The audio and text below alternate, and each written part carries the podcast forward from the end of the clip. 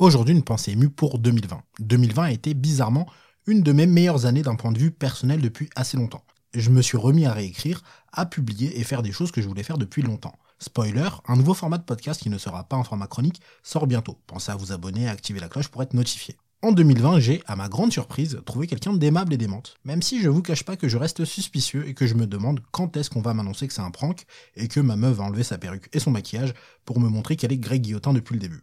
En vrai, j'ai pas envie que ça arrive, mais quel prank incroyable ce serait. J'aurais rien vu venir, alors que techniquement j'ai tout vu, mais c'est pas du tout le sujet.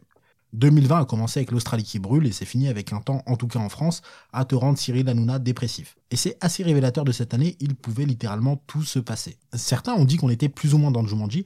Personnellement, j'ai eu l'impression d'être arrivé au moment de la partie dans les Sims où le joueur tente de découvrir toutes les façons de tuer les Sims. Et à ce petit jeu-là, il a réussi à venir à bout du boss final des Sims, Valérie Giscard d'Estaing au rayon des personnes décédées, il y a aussi eu Maradona. Et ça a attristé beaucoup de monde, parce que évidemment, icône du foot mondial, en Argentine, il était considéré presque comme un dieu, mais absolument personne n'était surpris. Tout le monde sait de source sûre que Maradona, il mange pas bio et il fait pas de yoga. Les gens qui ont été surpris par la mort de Maradona, je pense que c'est les mêmes qui ont voté Macron et qui sont surpris qu'il fasse le pire mandat présidentiel possible. En parlant de mort, une pensée émue à la toute base, ça devait être une rubrique qui rendait hommage aux gens décédés, et rapidement je me suis dit qu'il allait pas avoir assez de gens connus morts pour le faire régulièrement. Il n'y a pas à dire, j'ai un flair vraiment incroyable. On peut pas ne pas parler du Covid et surtout du confinement, que j'ai tellement kiffé personnellement. On avait officiellement le droit de rien faire.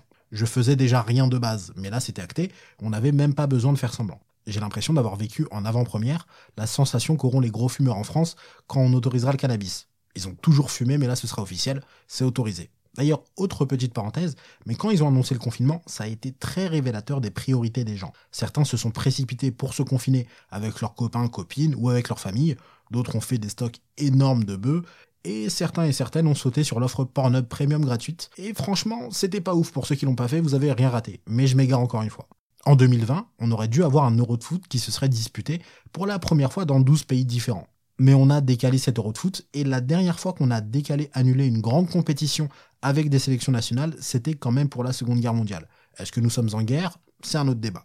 Il y a aussi eu l'explosion à Beyrouth qui m'a profondément marqué. Personnellement, c'est l'événement qui m'a, je pense, le plus marqué cette année. Les images étaient juste effrayantes et ressemblaient à ce qu'on pouvait voir dans un film de science-fiction quand une grande catastrophe se produit une pensée émue pour le peuple libanais qui a beaucoup souffert pendant ces dernières décennies et sur lequel le destin a malheureusement décidé de s'acharner. Au rayon des moments marquants négativement, il y a aussi eu George Floyd, Samuel Paty, les Ouïghours, Michel Zecler et bien d'autres qui ont en commun d'avoir été à minima blessés et souvent tués parce que l'inconscience et la haine de certains n'ont aucune limite. Une pensée émue également pour eux. Une pensée émue également pour toutes celles et ceux qui sont morts ou ont perdu un proche à cause du Covid, et celles et ceux qui ont vu leur santé mentale se dégrader à cause du confinement et de l'anxiété ambiante qui régnait.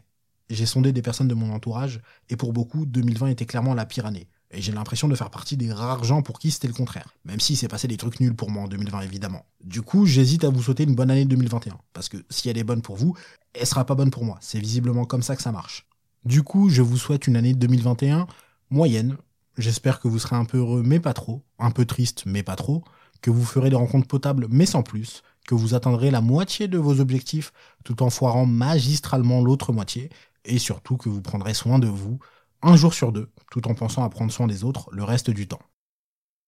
J'espère que cette chronique vous a plu. Il y a un lien Linktree en description vers mes autres projets et ma chaîne YouTube. N'hésitez pas à aller jeter un coup d'œil.